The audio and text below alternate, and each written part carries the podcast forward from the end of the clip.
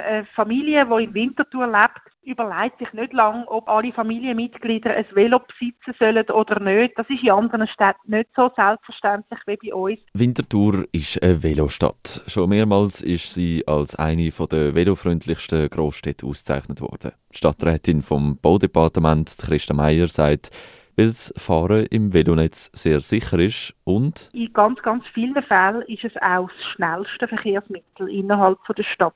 Um solche Velowege in Stadtregionen oder auf dem Land ausbauen zu können, braucht es Unterstützung vom Bund. Das hat das Komitee aus privaten Organisationen, unter anderem Pro Velo Schweiz, vor sieben Jahren gefordert. Sie haben die Velo-Initiative lanciert. Gegen gewisse Formulierungen hat es aber grossen Widerstand gegeben und das Parlament und der Bundesrat haben einen direkten Gegenvorschlag lanciert. Die Velo-Initiative ist daraufhin zurückgezogen worden und der Gegenvorschlag ist von der Bevölkerung mit rund 75% Ja-Stimmen angenommen worden. Jetzt, nach weiteren drei Jahren nach der Abstimmung im 2018, hat sich der Bundesrat an die Umsetzung von dem Volksentscheid gemacht. Diskutiert wird darum aktuell das sogenannte Veloweggesetz im Nationalrat. Es geht um einen Grundsatzentscheid, wie man die Velowegförderung in Zukunft handhaben will. Kritik gibt es von der SVP-Fraktion zum Nutzen von dem separaten Gesetz. Nadja Umbricht-Birren. Die SVP-Fraktion ist nun schon sehr erstaunt, dass ein eigenes Gesetz ausgearbeitet wurde, anstatt das bestehende Fuß- und Wanderweggesetz lediglich anzupassen.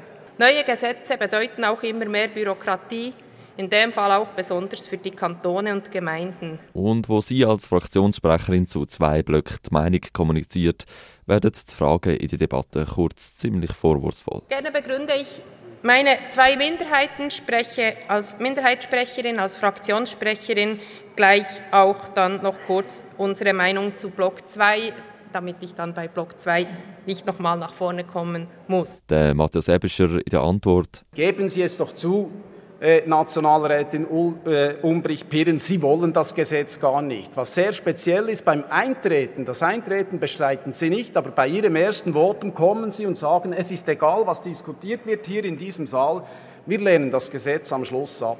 Das ist einfach nicht seriöse Politik, es tut mir leid. Der Benjamin Gitzedanner von der SVP verteidigt seine Parteikollegin bei der nächsten Gelegenheit. Ja, Herr Kollege Ewischer, finden Sie es eine seriöse Politik, wenn Sie hier eine gesetzliche Grundlage schaffen, wo Sie dann als Präsident von Pro Velo wieder indirekt profitieren, dass Geld reinkommt? Ich liebe solche Fragen von Ihrer Partei, Kollege Gietzendanner, das muss ich Ihnen sagen. Der Umgang mit dem Thema bildet ein klar ideologisches Bild ab, was aber eigentlich nicht wirklich überrascht. Ein Punkt aus dem neu geschaffenen Veloweggesetz wäre zum Beispiel, dass Kantone und Gemeinden in die Pflicht genommen werden, den Veloverkehr so gut wie möglich auszubauen. Das würde auch das Baudepartement von Christa Meier und somit auch die Winterthurer Infrastruktur betreffen. In einem kurzen Rückblick aufs Jahr 2021 sagt sie, was zum ausgebauten Velonetz geführt hat. Ja, also die Bahnhofsunterführung, also die Querung äh, unter der Gleistour, das ist sicher einer der ganz grossen Meilensteine für äh, die Velostadt Winterthur. Es ist aber nicht nur die Querung selber, sondern wir haben mit der Querung auch die neue Velostation äh, in der Rudolfstraße können einweihen und dann haben wir auch schon auf einem Abschnitt von einer Veloschnellroute, nämlich beim Grünauweg, äh, den roten Belag können einbauen Aber es bleibe nicht nur bei dem. In den nächsten Jahren wächst die Bevölkerung und darum ist es wichtig, gewappnet zu sein. Da gibt es auch schon konkrete Pläne. In erster Linie mal die Umsetzung von dem Veloschnellroutennetz. Da haben wir äh, in den letzten Jahren ganz viel Grundlagenarbeit geleistet. Ähm, und, und da können wir jetzt ab dem nächsten Jahr können wir da wirklich gross anfangen umsetzen.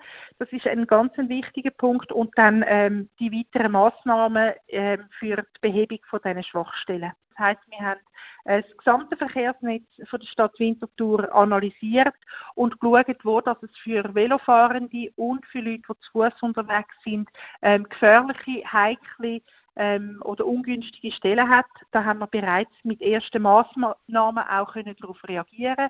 Weitere Maßnahmen für die Behebung von diesen Schwachstellen ähm, sind für die kommenden Jahre geplant.